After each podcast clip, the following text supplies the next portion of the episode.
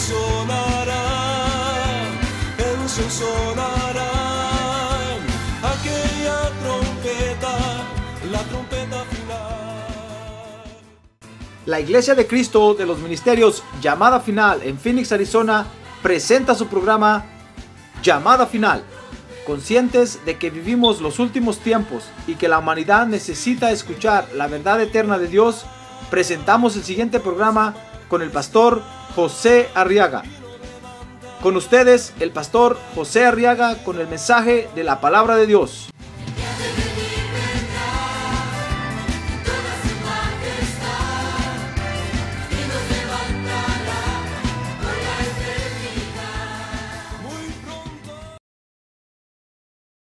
De pie ahora, póngase de pie y vamos a abrir nuestra Biblia ahora en el libro de Génesis, en el capítulo número 25. Gracias hermano. Y vamos a recibir el consejo de la palabra de Dios esta mañana. Amén. Amén. ¿Quiere usted recibir el consejo de Dios? Ahora levante su mano y dígale, Señor, yo recibo tu consejo. Yo recibo tu consejo esta mañana. Dice Génesis capítulo 25, verso 19, que estas son las generaciones de Isaac, hijo de Abraham. Abraham engendró a Isaac, verso 20, y tenía Isaac 40 años cuando tomó por mujer a Rebeca, hija de Betuel, arameo de Padam Aram, hermana de Labán arameo. Dice el verso 21, y oró Isaac al Señor por favor, en favor de su mujer, porque ella era estéril. Y lo escuchó el Señor y Rebeca, su mujer, concibió. Y los hijos luchaban dentro de ella y ella dijo, si esto es así, ¿para qué vivo yo? Y fue a consultar al Señor y el Señor le dijo, verso 23, dos naciones hay en tu seno y dos pueblos se dividirán desde tus entrañas.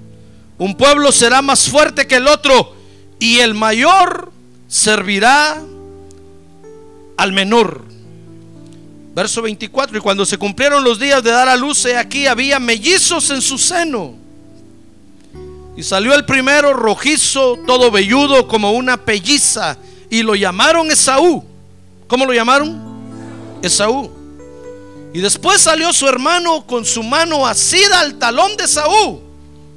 Y lo llamaron Jacob. Isaac tenía 70 años cuando ella los dio a luz. Y los niños crecieron y Esaú llegó a ser diestro cazador, hombre del campo. Pero Jacob era hombre pacífico que habitaba en tiendas. Y amaba a Isaac a Esaú porque le gustaba lo que cazaba. Pero Rebeca amaba a Jacob. Amén.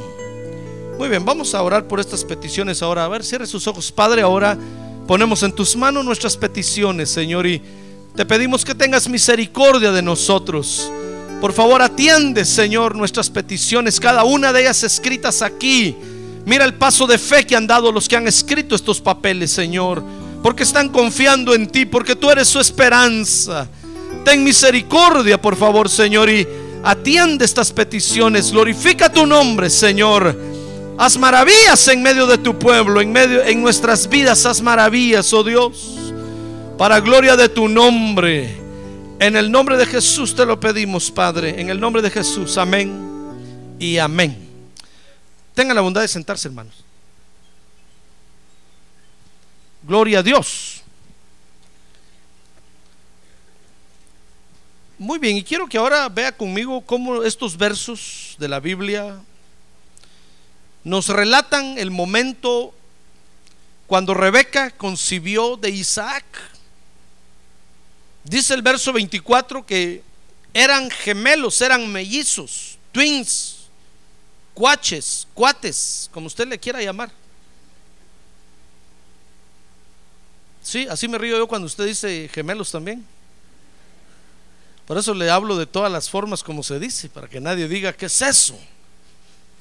Eran twins, mejor en inglés.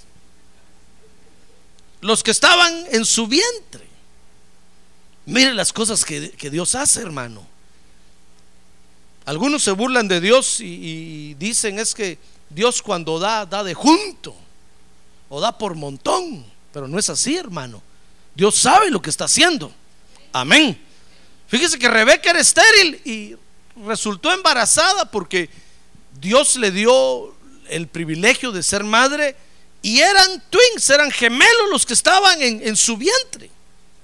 Ahora quiero que vea conmigo, hermano, que con esto Dios estaba mostrándole al mundo dos cosas. La primera era su soberanía al escoger a quien Él desea. Porque dice la Biblia que no es del que quiere ni del que corre, sino de Dios que tiene misericordia. Ah, gloria a Dios, démosle un aplauso al Señor. Es Dios el que tiene misericordia. Gloria a Dios. Y en segundo lugar, Dios hizo esto, fíjese, porque con esto estaba mostrándole al mundo, a todo el universo, cómo se iba a desarrollar su iglesia en la tierra. Por eso es que quiero que vea conmigo cómo es que la iglesia se ve en Rebeca. A ver, diga conmigo, la iglesia se ve en Rebeca. Muy bien, en otras palabras, Rebeca es una figura de la iglesia. No solo porque porque por la forma como la escogieron, como la fueron a traer, sino porque en su vientre, en su interior, se desarrollaron dos hijos distintos, que son, que es lo que la iglesia hoy mira en su desarrollo caminando por el mundo. Fíjese que dice la Biblia que en primer lugar Rebeca fue traída de, la casa de la familia de Abraham. No era cananea, no era de Canaán sino que la fueron a traer a la casa de la familia de Abraham, dice Génesis capítulo 24, versos 1 y 2, que Abraham llamó al siervo más viejo de su casa, dice Abraham era viejo y entrado en años y el Señor había bendecido a Abraham en todo. Y Abraham dijo a su siervo, el más viejo de su casa, eran un par de viejos los dos. ¿Ya que esto es asunto de viejos? A ver, dile que tiene a un lado viejo vieja, dígale si es mujer. Y dice que entonces era el más viejo de su casa, que era mayordomo de todo lo que poseía, y le dijo, te ruego que pongas tu mano debajo de mi muslo. Y sabe, y lo envió entonces a la casa de, de sus familiares. Y le dijo, mira, vas a ir y vas a hacer un pacto conmigo. Por eso le dijo, pon tu mano debajo de mi muslo, porque iban a hacer un pacto. Y le dijo, ve a la casa de mi familia y júrame que de allá vas a tomar mujer para mi hijo. No quiero que mi hijo se vaya a casar con otra mujer. No quiero que vaya a agarrar mujer aquí entre estas mundanas, sino que vaya a la casa de mi familia y que de ahí tome mujer. Porque Abraham estaba consciente del pacto que Dios había hecho con él, hermano sabía que de sus entrañas iba a salir una nación y entonces tenía que cuidar los genes que iba a heredar para su descendencia. Dice el verso 10 que entonces el, el siervo, este el más viejo de la casa de Abraham, dice el verso 10 que se levantó, dice capítulo 24, verso 10, que entonces el siervo tomó 10 camellos de entre los camellos de su señor y partió con toda clase de bienes de su señor en su mano. Y se levantó y fue a Mesopotamia, la ciudad de Nacor. Dice que llegó el siervo a la casa, dice el verso 15, al lugar de donde tenía que escoger a la esposa de Isaac. Y sentado junto a un pozo de agua, él le dijo Dios, la primera mujer, la mujer que venga y yo le pida de beber y me dé de beber y me diga, no solamente te voy a dar a ti, sino que le voy a dar también a estos 10 camellos hermosos que tienes ahí. ¿Sabe usted que los camellos son hermosos, verdad? Ah, no, no sabe, hermano.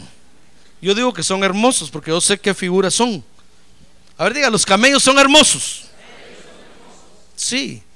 Le voy a dar de beber también a estos tus 10 camellos que tienes aquí y te voy a dar a ti. Esa mujer va a ser la, la que voy a escoger para esposa de Isaac. Dice que llegó al pozo, verso 15, y apareció Rebeca y le dio de beber. Usted conoce toda la historia, ¿verdad? también conoce la figura que hay en esto. Mire, al final, hermano, dice el verso 64 que Rebeca se fue con el siervo. Quiero que leamos esto, capítulo 24, verso 64. Impactó tanto ese siervo a Rebeca que Rebeca dice que se fue con el siervo y cuando iban llegando a la casa de Abraham, dice el verso 64, que alzó los ojos y cuando vio a Isaac bajó del camello y le dijo al siervo, ¿quién es ese guapetón? Guapo que está ahí. Oiga, dice que le dijo, ¿quién es ese hombre que, que camina por el campo a nuestro encuentro? Y dice el verso 65 que el siervo le dijo, es mi Señor, es con el que te vienes a casar. ¿Y sabe qué hizo? ¿Sabe qué hizo Rebeca? Dice que tomó el velo y se cubrió para llegar al encuentro de Isaac. Mire, al final Rebeca se fue, se fue con, con el siervo. No, no la detuvo ni el amor de sus padres, ni el cuidado de su casa, ni la atención de nada. Ella se enamoró de Isaac a distancia, fue amor a primera vista, a distancia. El que llevaba la fotografía era el siervo y le mostró la foto, le dijo, mira, este es mi, mi, amo, ¿Te, ¿Te, atreverías a casar con él? Y cuando Rebeca lo vio, dijo, wow, ese era el que yo andaba buscando.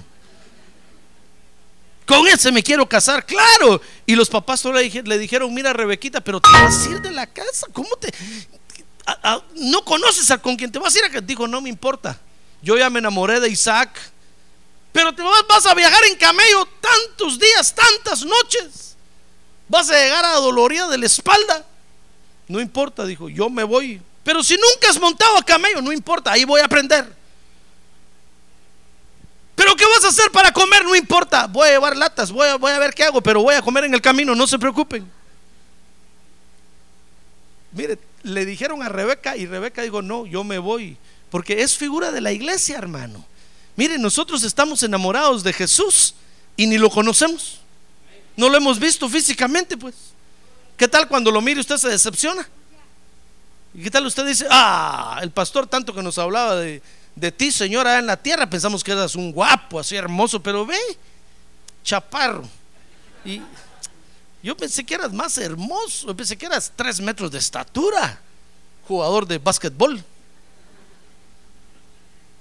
Porque eso es lo que hacemos nosotros ahora en la tierra, los ministros, hermanos. Somos los camellos que estamos enamorando a la iglesia, los que llevamos a la iglesia cargada al encuentro con Jesús. Por eso no se canse del camello. E, es cierto que es incómodo ir en camello, hermano. Pero es más suave que el caballo. No se canse de este camello súbase, cuídelo, eh, quiéralo, apapáchelo. ¿Qué más le digo? Porque es el que lo lleva al encuentro del Señor. Por eso Rebeca es figura de la iglesia, porque al final, hermano, nosotros vamos a ser llevados por los ministros a encontrar a Jesús a las nubes. Y ahí nos van a entregar para casamiento, para matrimonio con el Señor Jesucristo. ¡Ah, gloria a Dios! ¡Gloria a Dios! A ver, diga, gloria a Dios. Por eso le cuento este final feliz. Porque Rebeca llegó el momento cuando llegó y, antes de, cuando le dijeron, ahí está ya tu Señor, ahí está ya en las nubes, dice que se cubrió. Por eso la, la iglesia del final, hermano, la iglesia del arrebatamiento es una iglesia que se va a saber, saber cubrir.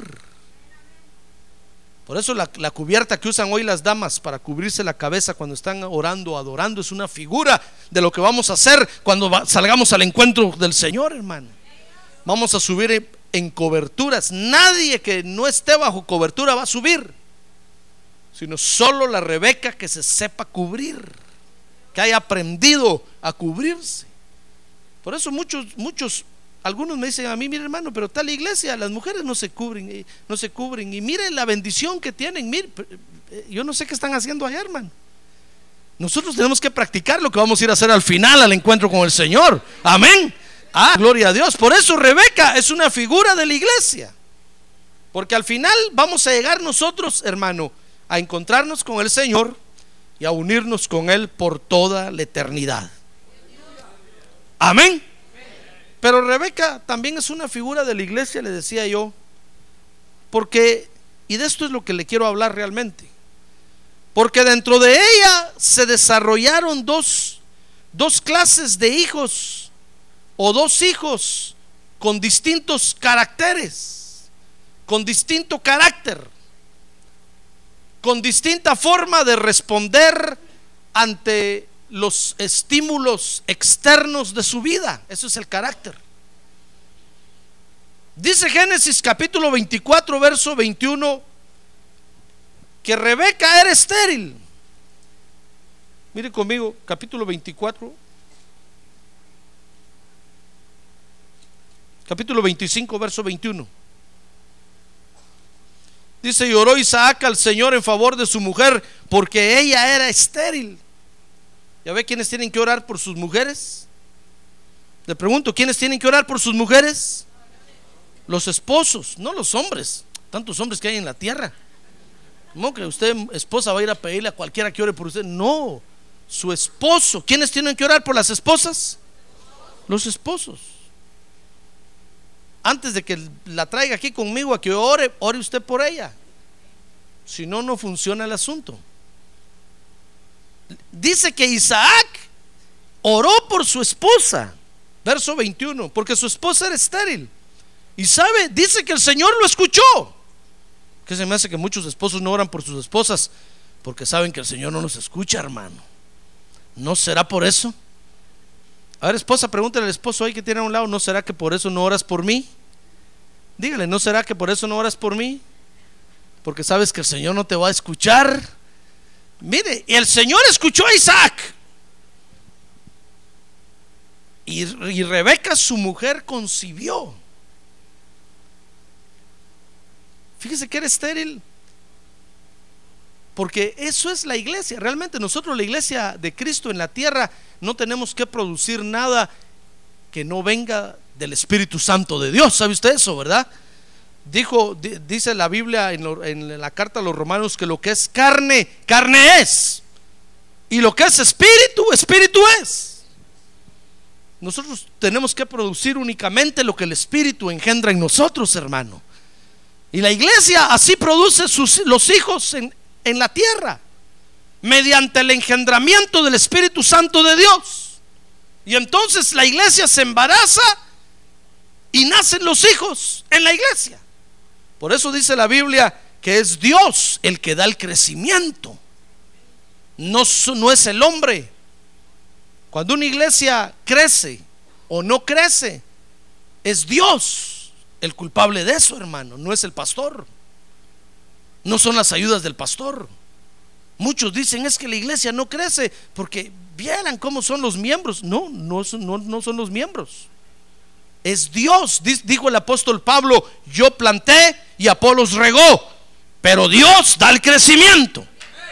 Ah, es Dios el que da el crecimiento. Es Dios el que da el crecimiento. Ahora ya conmigo, es Dios el que da el crecimiento. Muchos le echan la culpa al pastor, otros alaban a los pastores y dicen, oh, es que su iglesia ha crecido mucho porque es un buen pastor. Es consagrado, exaltado, casi glorificado. Vive de rodillas todo el día en ayuno, por eso. Pero la Biblia no dice eso. O dicen, ah, es que su iglesia ha crecido mucho porque lo que predica es un mensaje eficaz, es un mensaje. Son mentiras del diablo. La Biblia dice que es Dios el que da el crecimiento. Y yo lo creo, yo creo lo que la Biblia dice. No son los métodos humanos, no son lo que el hombre se ponga a hacer para. No, no, no, es Dios el que da el crecimiento. Así de sencillo. Dice la Biblia en el libro de los Hechos que Dios agregaba cada día a la iglesia los que debían de ser salvos. Es Dios el que los trae. ¿Quién lo trajo a usted? Dios. ¿O yo lo fui a traer? No, hermano. Porque es Dios el que lo trae. A mí me han dicho, pastor, ¿y por qué no pone unos bases para que van a recoger hermanos y que va? No, hermano, ¿para qué? Solo me voy a meter en líos. Estar buscando quién maneja el, el carro, quién le da mantenimiento. Ay, hermano estarle cobrando a cada hermano que se va a recoger un dólar y si no quieren pagar. No, Dios los trae y Dios los sostiene y Dios los mantiene. Ah, gloria a Dios, gloria a Dios. Es Dios el que los trae, hermano. Gloria a Dios. Pues, ¿qué le parece que por eso Rebeca es figura de la iglesia? Quedó embarazada. Y dice el verso 22 que en el vientre de Rebeca había dos clases de hijos. Dice que luchaban dentro de ella. Mire qué hijos luchadores iba a tener esta mujer, hermano. Los de la lucha libre los hubieran contratado inmediatamente en este tiempo. Imagínese usted una mujer embarazada de gemelos y que en su vientre se estén peleando y agarrando. Fíjese que cuando Rebeca sintió dentro de ella ese lío que tenían, porque ella sabía que estaban peleando. Por eso dice ahí el verso 22 que se peleaban, luchaban dentro de ella. Cuando ella sintió, imagínense cómo se le haría el vientre a la mamá. No podía destaparse ni un rato porque se miraban las manitas y, los pies, hermano. Los cabezazos y todo. Yo imagino a la mamá haber dicho, imagínense, Rebeca no podía ni descansar un rato, hermano.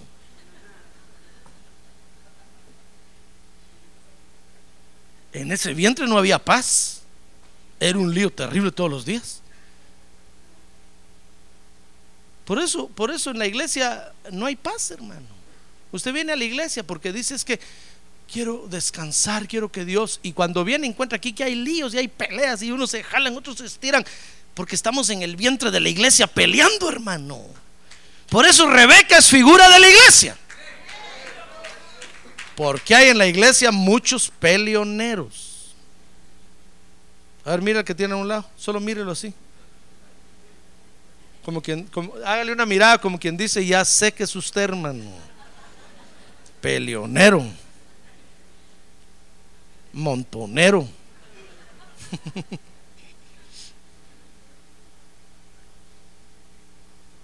¿Sabe qué dijo Rebeca cuando sintió eso en el vientre? Me imagino que, que, el vientre se le estiraba y se le encogía así. ¿Sabe qué dijo Rebeca? Verso 22. ¿Para qué quiero vivir yo? ¿Para qué vivo yo? Esto no es normal, dijo Rebeca. Tengo un par de monstruos metidos ahí. ¿Qué irán a hacer? ¿Lagartos o qué? ¿Qué iré a dar yo a luz? Dijo Rebeca. ¿Para qué vivo yo? Mire, mire el conflicto en el que estaba Rebeca, hermano. Dice que habían dos, dos clases de hijos en ella. Dice el verso 23 que tenía un hijo que era un hijo violento. Dice el verso 23 que, Dios le dijo, dos naciones hay en tu seno y dos pueblos se dividirán desde tus entrañas. Un pueblo será más fuerte que el otro y el mayor servirá al menor. Mire lo que le profetizaron cuando estaba esperando estos bebés. Fíjese que tenía dos clases de hijos. El primero era un hijo violento, que es figura del carácter violento que nosotros tenemos, hermano. A veces tenemos un carácter que cuidadito. ¿Quién nos habla? Tenemos el apellido subido en la cabeza, hermano. Pero también tenía otro hijo y el otro hijo, dice el verso 23, era, era un hijo reposado. A ver, diga, hijo reposado. Que es figura del carácter de paz que nosotros también tenemos, hermano. Mire lo que tiene la iglesia dentro de ella. Por eso Rebeca es figura de la iglesia. Porque los creyentes tenemos un carácter a veces terrible, violento.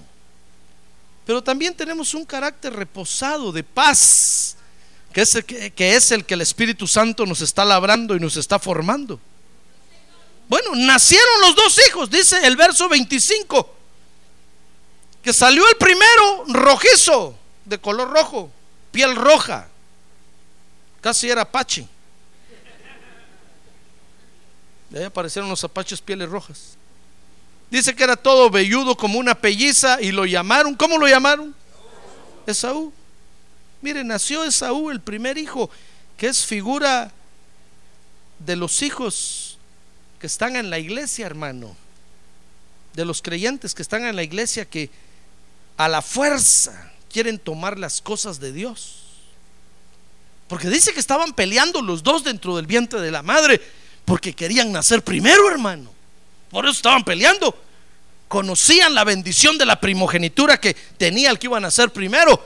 Y estaban peleando en el vientre porque sin duda Saúl decía, no, yo primero. Y el otro decía, no, yo primero, no, yo, yo. Y, y querían ver quién encajaba primero en la matriz de la madre para nacer. Y, ahí estaban los dos peleando y uno metía la cabeza y se la sacaba el otro y el otro. Pero Esaú, el más violento, sin duda, le dio un codazo a, Jacob ahí, lo aventó por allá. Y mientras estaba reponiendo, se metió de cabeza. Y cuando el otro llegó, lo encontró ya encajado, dijo, ya no puedo hacer nada. Este bandido van a ser primero. Pero dice que se agarró del pie de él, dijo, pero no se me va a ir. Porque yo tenía que ganar. Por eso Esaú es figura de los creyentes, hermano. Que con violencia, con la, a la fuerza, quieren tomar las cosas de Dios en la iglesia, hermano. ¿No, ¿No ha visto usted creyentes así? Hay creyentes que llegan a la iglesia y ya recién llegados quieren ya predicar. Y si el pastor no los pone, se enojan, hermano. ¿Y sabe qué dice? Pues ya no diezmo. Ya quieren todo. Y, a la fuerza. A la fuerza. Fíjese que hace, hace muchos años, muchos, muchas lunas,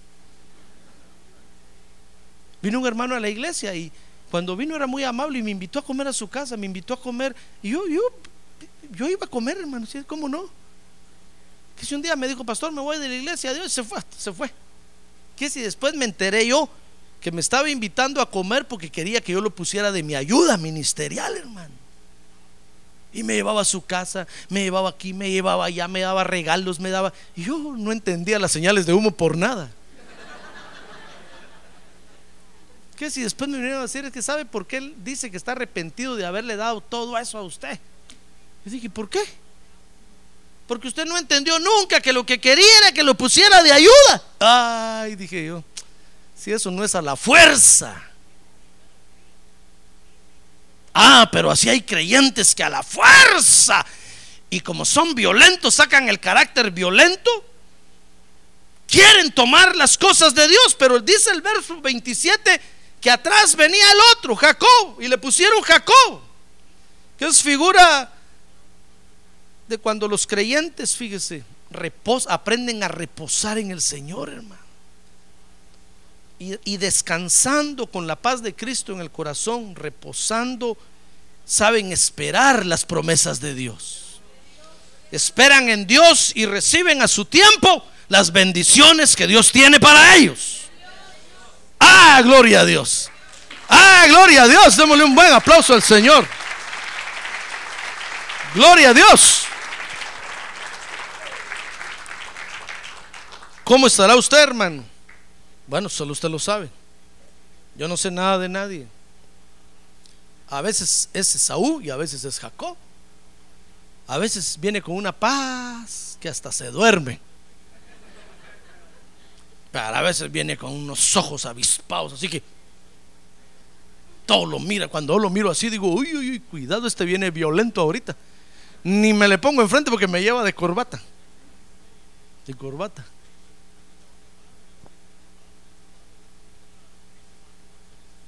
¿Sabe? El Señor Jesús dijo un día, ¿saben? El reino de los cielos sufre violencia. Y nosotros hemos, hemos leído la, versión que dice, y, y solo los violentos lo arrebatan.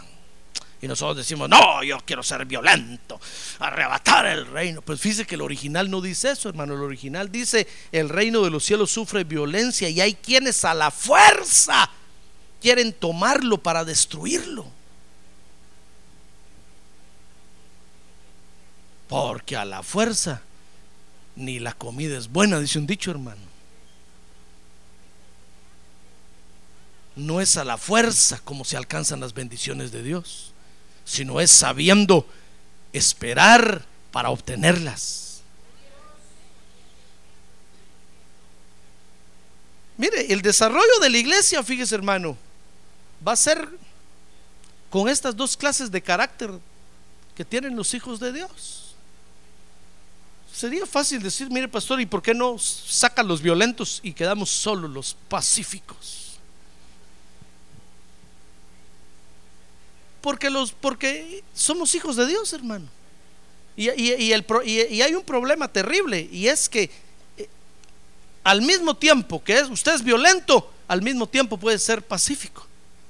Al mismo tiempo que actúa como Esaú, al otro día puede venir con Jacob con una calma terrible. Y al mismo tiempo que, que actúa como Jacob con una calma terrible, al mismo tiempo puede resultar actuando con violencia como Esaú. Por eso no se puede, no se puede escoger. Es Dios el que nos va a moldear y el que nos va a dar la estatura de su Hijo Jesucristo. Ah, gloria a Dios. Gloria a Dios. Hijos violentos los que con fuerza quieren tomar el reino de Dios. Fíjese que cuando usted viene a la iglesia violento, porque ya se cansó de estar en la iglesia y porque no ve nada, y, hoy, hoy quiere la promesa de Dios, la quiere hoy, le dice Dios, ayer ya, hoy, hace una hora ya era tarde, ya es tarde, hoy la quiero, ahorita y viene con esa violencia, usted está actuando como Esaú, hermano. La Biblia le dice a estos, a estos violentos, no es con espada ni con ejército, dice el Señor, sino que con mi Santo Espíritu. Es con el Espíritu de Dios, hermano. Por más que usted diga, no, pero yo me quiero casar, pero hoy, hoy, ahorita Dios le dice, espérate, yo voy a traer eh, tu cónyuge a la iglesia. Como dijo un hermano por ahí, ahorita viene atravesando la frontera, pero ya va a llegar. Y viene para Phoenix, espérate, ten calma. Y usted dice, no, Señor, yo, aunque sea con este hermano, con este cabezón, y, y lo agarra y a la fuerza, echó a perder su matrimonio.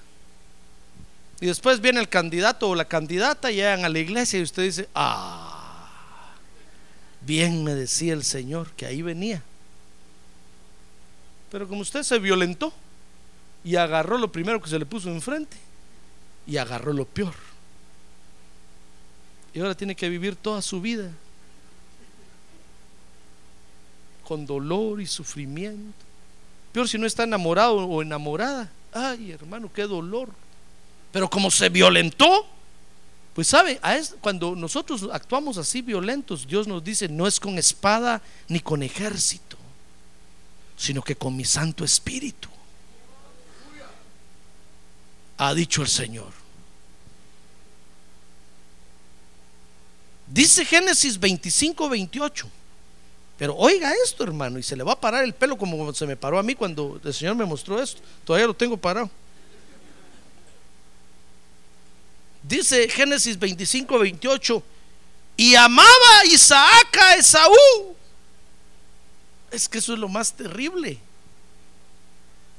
Siquiera por ser violento lo hubieran odiado, hermano. Pero dice que Isaac amaba a Esaú porque le gustaba lo que cazaba. Mire, Isaac ahí es figura de Jesucristo. ¿Sabe? El Señor Jesús ama a los violentos, hermano. Cuando leí eso le dije, Señor, ¿cómo así tú amas a Yo me quiero deshacer de los violentos y tú los amas. Yo los saco y tú los metes. Sí, es que ¿sabe por qué el Señor ama a los violentos? Porque en eso eh, eh, Dios necesita de ese carácter violento de nosotros para hacer su obra, hermano. Cuando nosotros de repente decimos, no, no hay quien vaya a evangelizar, y, nos ponemos violentos y decimos, no, pues yo voy a ir, dame los tratados y salimos. Esa violencia la que le gusta a Dios. Dios dice que haga mi obra, que, que sea violento, que vaya, que predique. ¡Ah, gloria a Dios! Gloria a Dios. Ya ve, Dios le gusta, al Señor Jesucristo le gustan los violentos porque son los de arranque, hermano. Aunque tengan puro arranque de macho prieto, como dicen en el rancho que se arrancan y después se quedan tirados por ahí, pero se dieron el arrancón. Y jalaron con ellos a un montón a evangelizar o a testificar o, a hacer la obra de Dios. Por eso el Señor ama a los violentos, ¿se da cuenta? El Señor ama ese nuestro carácter violento porque cuando nosotros vemos, ¿y quién va a pintar aquí? Nadie. Ah, dame a mí la brocha, yo lo hago. Y usted, Dios dice, gloria a Dios, gracias que tengo hijos violentos.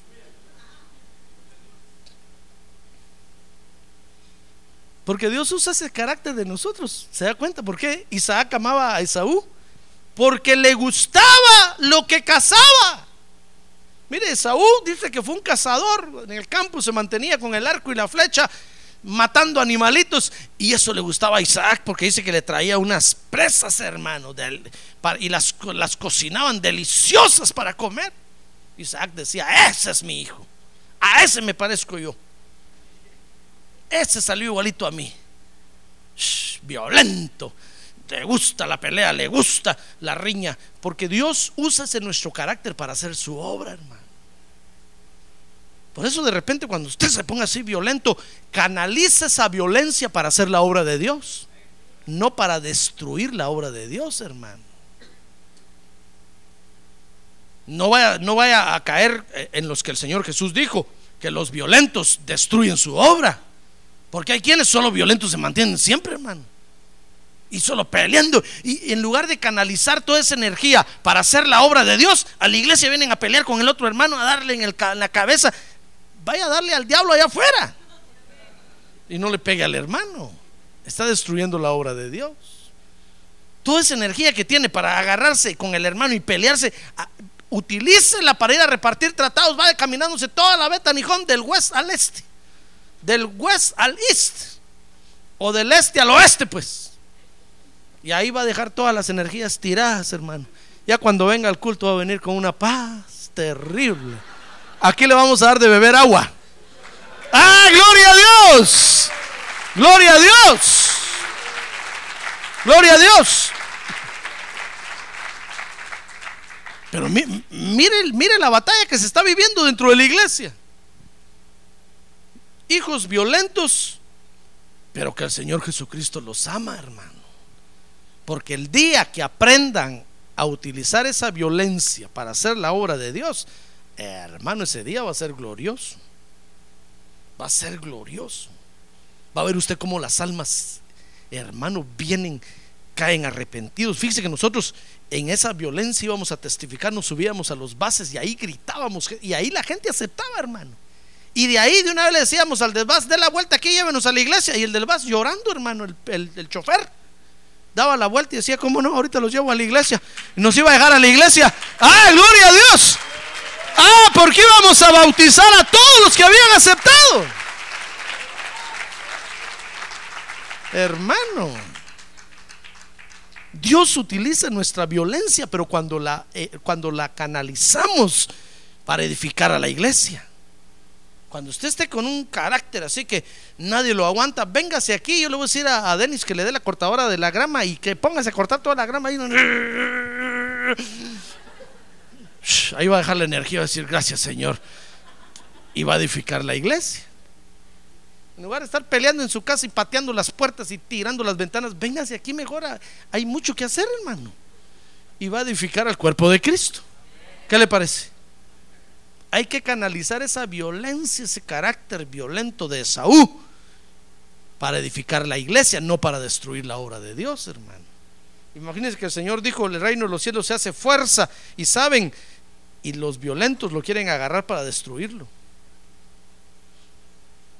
Fíjense que estos hijos violentos, estos son hijos que al final como Esaú, por no saber canalizar esa violencia para edificar la iglesia, terminan despreciando las bendiciones de Dios. Si a usted lo agarra mucho la violencia, ese carácter así, y no lo sabe canalizar para edificar la iglesia, va a terminar despreciando las bendiciones de Dios. Mire lo que le pasó a Esaú, dice Génesis capítulo número 25. Vea conmigo, verso 29. Que un día, cuando Jacob había preparado un potaje Esaú vino del campo agotado.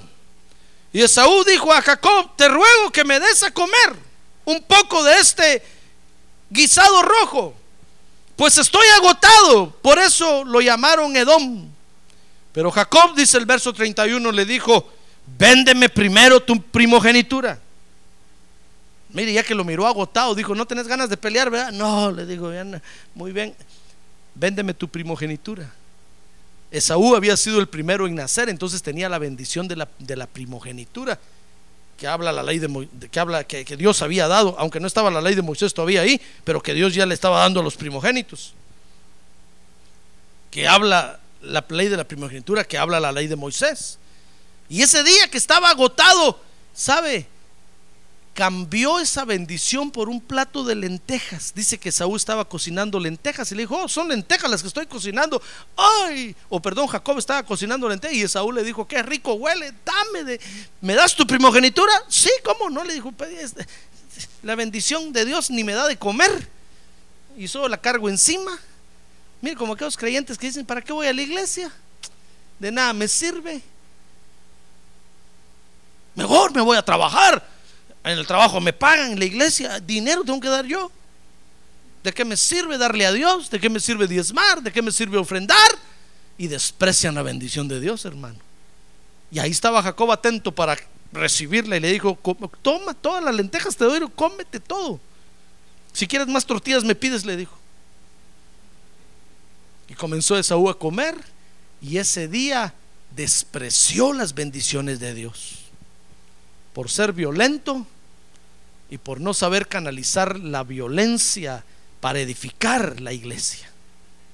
Si nosotros nos mantenemos violentos, hermano, y a la iglesia venimos a pelear, en lugar de edificar, al final vamos a terminar como perdedores. Esaú perdió la bendición de la primogenitura. Y dice el capítulo 26, verso 35 que no solo perdió la primogenitura, sino que dice que cuando Esaú tenía 40 años se casó con Judith, hija de Berí, Eteo, y con Basemat, hija de Elón, Eteo. Y ellas hicieron la vida insoportable para Isaac y Rebeca. Mire, no solamente van a perder las bendiciones de Dios, sino que van a emproblemar a la iglesia de Cristo, hermano son los creyentes que, ¿cómo emprobleman a la iglesia? Por culpa de la violencia, que no la saben canalizar para hacer la obra de Dios. Por eso Dios ama a los violentos, pero hay que canalizar la violencia para hacer la obra de Dios, hermano. ¿Comprende eso? No para destruir la obra de Dios. Si usted viene a la iglesia violento a pelear con los hermanos, mejor no venga. Somos en problema nosotros aquí y en problema al Señor Jesucristo también. Mire, Saúl dice ahí, mire, se casó con mujeres que no tenía que casarse y, le, y comenzó a hacerle la vida imposible a Isaac y a Rebeca, que son figuras de Jesucristo y de la iglesia. Si nosotros no sabemos canalizar la violencia, mi estimado hermano, vamos a emproblemar a la iglesia. Y voy a tener yo que venir y poner una orden de protección contra usted y no lo queremos aquí cinco millas a la redonda. Ni ver ni oler. Dice, hermano, pero si el Señor me ama, sí te ama, pero canaliza la violencia para hacer la obra de Dios, hermano. No para destruirla. No seas, si tú no sabes canalizar esa violencia, vas a parar como Esaú, despreciando las bendiciones de Dios y emproblemando a la iglesia y al Señor Jesucristo. Fíjese que estos violentos son, son hijos como David, que al final no los dejan levantar el templo debido a toda la violencia que desarrollaron. Fíjese que cuando David, oye usted de David, ¿verdad? El dulce cantor de Israel. David, el problema que tenía David, hermano, ¿sabe cuál fue el problema que tenía David con Dios? ¿No sabe? A ver, pregúntale que tiene un lado. ¿Sabe usted cuál fue el problema? ¿Cuál fue el pecado de David? Pregúntele, ¿sabe usted cuál fue el pecado de David? ¿Cuál fue el pecado de David? No fue eh, la mujer de Urias Eteo. No. Es que era violento. A David no le podían decir algo porque se enojaba y agarraba la espada y mataba al que le decía eso, hermano. David tenía un carácter volado. Era violento. Ese fue su pecado. Por eso cuando un día le dijo Dios, déjame hacerte un templo, yo tengo casa, a mí me diste casa y tú no tienes una morada. Dios le dijo, no, no, no, no, chulito, no, no, no, no. Eres violento desde la cabeza hasta los pies, has derramado mucha sangre. Y, no, y el que va a levantar mi templo, le dijo, no tiene que ser pacífico. Hazte un lado, le dijo, ¿sabes qué? Junta, junta, sí, todo el dinero y todo, júntalo. Pero no te va a tocar a ti levantar el templo. Porque los violentos, es cierto que pueden alcanzar muchas cosas, hermano.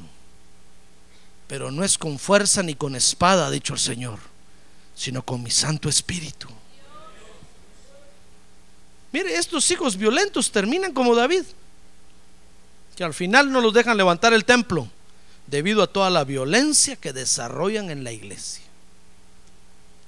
Al final, ni privilegio tienen en la iglesia, hermano porque son peleoneros, son arretentados, inconformes, son eh, metedores de cizaña, calumniadores, son... Qué problema los violentos, hermano. Pero el Señor los ama. ¿Qué le parece?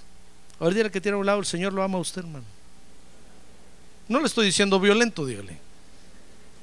Pero casi se lo estoy diciendo. Pero por el otro lado, fíjese que hay hijos reposados, que son los que saben que tienen la bendición y que a su tiempo les va a llegar. Esos, ese es Jacob. Mire, Jacob, Jacob nació y al nacer perdió, hermano. Porque Saúl nació primero. Por eso el Señor le dijo, sabes, sabes, Rebeca, en tu vientre hay dos, hay dos caracteres diferentes y el mayor le va a servir al menor. Eso es contra la bendición de la primogenitura. Pero Dios no estaba hablando contra su ley, sino que Dios lo que estaba diciéndole a Rebeca realmente, sabes Rebeca, realmente el mayor va a ser el que van a ser el segundo. Y el primero es el segundo. Lo que pasa es que eso es un abusivo, violento. Que por metido nació primero, pero no le correspondía a él. Jacob es el primogénito. Y a ese es el que yo voy a bendecir. Ya ve que a Dios no lo podemos engañar. Mire, si, si usted viene a la iglesia y aquí se hace el muy santito, hermano, entorna los ojos así. ¿Usted cree que puede engañar a Dios? Dios va a decir, uh, ¿por qué estará entornando los ojos así? A decir Dios, ¿no será que está endemoniado y pone los ojos blancos? Porque de consagrado no tiene nada este. Es que a Dios no lo podemos engañar, hermano. ¿Se da cuenta? Esaú dijo, ya la hice. le gané a Jacob, yo soy el primero. Pero Dios dijo, no, no, no. Jacob es el primogénito. Por eso tú le vas a servir a Jacob. No, dijo Esaú, pero si yo nací, sí, pero es que a la fuerza lo agarraste y el reino de Dios no se agarra a la fuerza sino que con mi Santo Espíritu ha dicho Dios. Ya ve que no es del que quiere ni del que corre, sino de Dios, que tiene misericordia, hermano. Fíjese que cuando, cuando yo estaba anhelando el ministerio, yo me le ponía enfrente a mi pastor y le hacía así, le hacía así. Y el pastor me decía, mucho gusto. Ni me miraba, hermano. Porque yo pensaba que era el pastor el que daba el ministerio. Pero cuando el Señor me enseñó esto, dije, Señor, eres tú el que manda y envía. No es el hombre. Entonces no es del que quiere ni del que corre, hermano. ¿Sabe? Entonces me puse como Jacob mejor a reposar. Se me acabó la violencia. Me puse a reposar y a descansar. Le dije, Señor, yo voy a esperar. El día cuando sea tu tiempo, tú me vas a enviar. Y ese día yo voy a ir. No me voy a negar. Y llegó el tiempo. Llegó un día, Dios me dijo, bueno, ya te toca tu turno, levántate. Yo dije a las órdenes, Señor, aquí estoy. Y Dios me envió a predicar el Evangelio. No es de los violentos, no es a la fuerza, no es con espada ni con ejército, ha dicho el Señor, sino que con mi Santo Espíritu. Amén. Pues entonces están los hijos reposados, los, los como Jacob. ¿Sabe? La Biblia dice de ellos Bienaventurados los mansos, porque ellos recibirán la tierra por heredad. Por eso vale la pena descansar confiando en Dios, hermano. A ver, quiere poner su mano aquí en su corazón y decirle, alma mía, reposa en el Señor. Él es tu paz. Vale la pena descansar en el Señor, hermano. No es con violencia como usted va a agarrar, va a alcanzar las bendiciones de Dios, sino aprendiendo a descansar y a esperar en Dios. Amén. Mire, dice la Biblia de ellos, bienaventurados los pacificadores, porque ellos serán llamados hijos de Dios.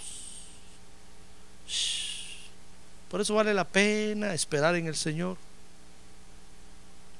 Porque Dios cumple, hermano. Dios lo va a hacer. Dios dijo que lo va a hacer, lo va a hacer. Él lo va a hacer en su tiempo. Y no es con nuestra violencia como lo vamos a hacer. Yo me recuerdo cuando comencé a predicar aquí en Phoenix que los hermanos empezaron a decir, ¿y la iglesia por qué no crece? Si este hermano dice que Dios lo envió aquí, ¿por qué no crece la iglesia? Porque no crecía la iglesia, hermano. ¿Qué culpa tenía yo? No crece la iglesia. Y un día yo me afligí, me fueron a decir, ¿sabe hermano? La hermana fulano y el hermano dicen que, ¿por qué no crece la iglesia? Si Dios lo envió hasta aquí, ¿por qué no crece la iglesia? Yo me asusté y llamé, llamé al apóstol y le dije, hermano, estoy triste. Porque los hermanos dicen que si Dios me envió aquí, ¿por qué no crece la iglesia?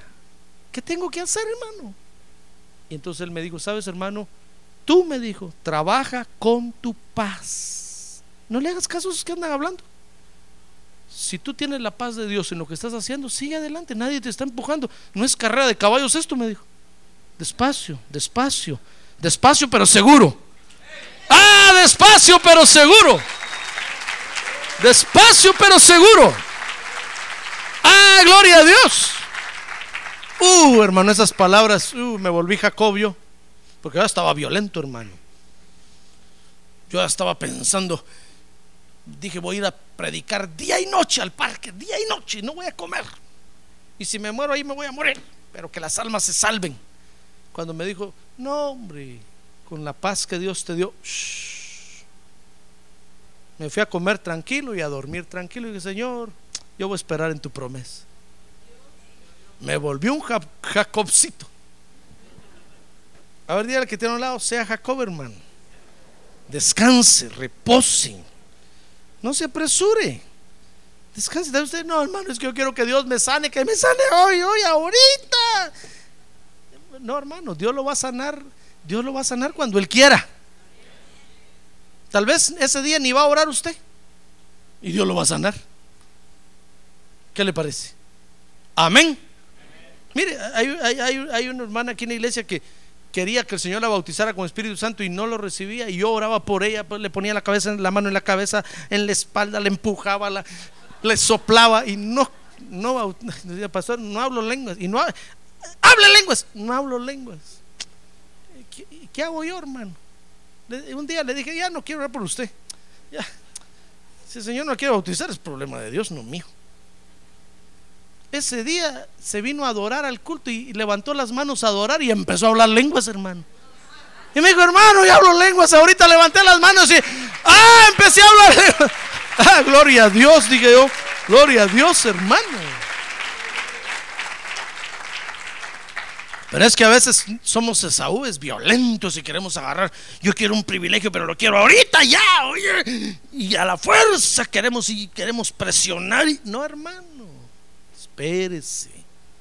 Repose, descanse. A su tiempo, Dios se lo dará. ¿Se da cuenta? ¿Es bueno Dios o no es bueno? Es bueno Dios, hermano. Por eso la Biblia le dice a estos bienaventurados, porque están esperando en Dios. Fíjese que dice Génesis 25, 28. Mire, Génesis 25, 28. Dice, llamaba Isaac a Esaú. Mire, el Señor Jesucristo ama a los violentos. Pero ¿qué le parece que Rebeca, la iglesia, sabe a quién ama la iglesia? Y Rebeca amaba a Jacob, a Jacob. Porque, mire hermano, esos hijos pacificadores y tranquilos son los que la iglesia quiere. Porque no meten ni en problemas a la iglesia, hermano. Ni están peleando con el pastor, ni están peleando con los hermanos. Son tranquilos, vienen al culto, adoran a Dios, participan en su privilegio y hacen toda la obra de Dios con una paz buena. Por eso Rebeca amaba a Jacob. Porque ahí se estaba con ella en la casa, hermano. Cuando Rebeca decía, ah, necesito barrer el patio, decía Jacob, aquí está la escoba, ma- mami, yo lo hago. Oh, decía Rebeca, qué buen hijo este. Decía Rebeca, ah, voy a cocinar un pollo al mosquipollo. ¿Sabe qué le decía Jacob? Mami, yo te lo voy a, no tengas pena, siéntate tú, yo lo, y agarraba el pollo y lo cocinaba. Ahí se estaba con su mamá todo el día en la casa. Entonces Rebeca empezó a amar a Jacob, hermano. Porque esos son los hijos que ama la iglesia. Aquellos creyentes que siempre están en la iglesia. Aquellos que vienen a todos los cultos. Ah, digo, Señor, siquiera si fueran todos. Uh, pero hay unos que se desaparecen, hermano. Cuando se pregunta, ¿y, el hermano y el hermano o la hermana fulano? Oh, andan por Alaska. ¿Y qué están haciendo en Alaska? Pastores que me vine a predicar aquí porque usted ya nunca me manda de pastor ni nada. Yo me vine. Oh, dice uno, "¿Y este violento. ¿Qué anda haciendo por allá? Y todavía llaman y dicen, por favor, hermano, necesito una su recomendación. Dice, "Pues, yo no lo envié allá. ¿Qué está haciendo usted allá? Véngase. Y se enojan con uno, hermano, y dicen, no, ese pastor es malo, no me quiere. Si es que la iglesia no quiere a esos violentos, hermano. Esos que tienen arranques así de lo que le conté. Que de repente, y uno dice, ¿qué está haciendo? No, espérese. Pregunte primero. Esos violentos dan miedo, hermano. De repente los mira usted en el techo. ¿Y qué está haciendo arriba? Pastor, es que, es que voy a poner un aire aquí. No, yo no le dije que pusiera un aire. No, pero es que yo ahorita puedo. No, no, no, bájese. Y se enojan y dicen, no, que uno quiere ayudar y no lo dejan. Pero es que esos violentos dan miedo, hermano. De repente se les meten unas cosas y uno... ¿Verdad que esos hijos dan miedo? Analice usted su casa. ¿No tiene un hijo así por casualidad? Ah, hermano.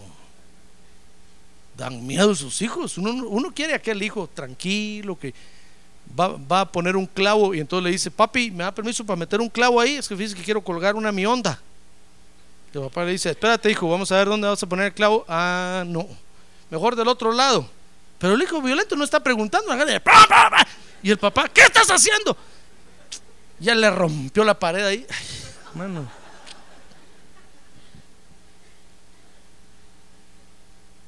Por eso la iglesia no quiere a los violentos. Óigalo, hermano. Si usted es de esos, aquí no lo queremos. Mejor repose como Jacob y entonces sí lo vamos a querer. Ah, pero esos violentos son aquellos que dicen, no, no, yo no necesito la iglesia. De vez en cuando voy, está bien, y no tengo que andarle diciendo a nadie si voy o no voy. Esos violentos dan miedo, hermano. Aléjese de ellos, no va a hacer que se le pegue. Y resulte usted también de repente así, lunático. Mejor dígale, ¿sabe qué? Repose como Jacob, descanse en el Señor. Pero es que yo ahorita quiero. No, no, espérese. Tranquilo, tranquilo. Mire, Jacob estaba en su casa y Rebeca amaba a Jacob. Ahora, estos, estos hijos como Jacob, fíjese, son los que llegan al final a agarrar el galardón, hermano. Dice Génesis 27 que Rebeca, ¿sabe? Cuando llegó el momento de agarrar el, galardón, Rebeca intercedió por Isaac, hermano, y le dijo cómo, cómo hacer para agarrar el galardón. Y Jacob agarró el galardón, agarró la bendición del papá. ¿Acaso no fue Rebeca la que le dijo, sabes, hijo, vete a coser un, un- ese, ese cabrito que está ahí, mátalo y guísalo y, y te pones la piel aquí y entras y, y le dices a tu papá que eres Esaú y, y, agarró el galardón Jacob. No era un engaño, a él le correspondía. ¿Usted cree que si hubiera sido un engaño Dios no hubiera parado eso? No, hermano, pero a él le correspondía. Porque son los hijos que al final llegan a agarrar el galardón. Dice Génesis capítulo 27 que, Jacob se quedó con la bendición de la primogenitura que le correspondía.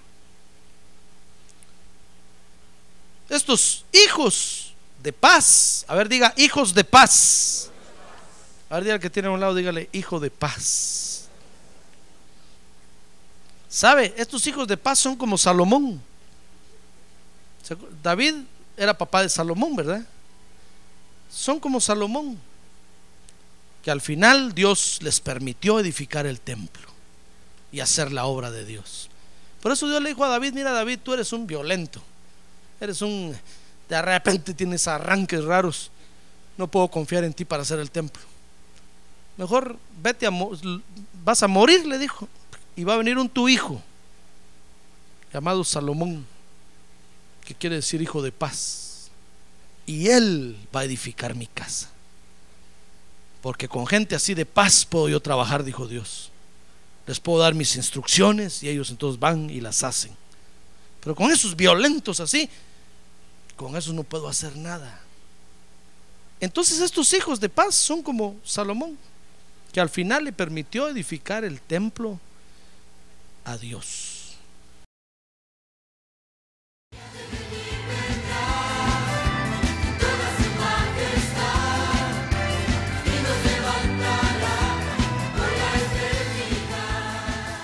La Iglesia de Cristo de los Ministerios, llamada final en Phoenix, Arizona, cumpliendo con la comisión de Joel 2.1, presentó su programa, Llamada Final. Esperamos que nos vuelva a sintonizar la próxima semana a la misma hora por esta emisora. Los invitamos a nuestras reuniones en el 6023 Norte 71 Drive, esquina con Bethany Home Road. Para mayor información puede llamarnos al 623 934 1259 o visitarnos en la internet al www.llamadafinalphoenix.com.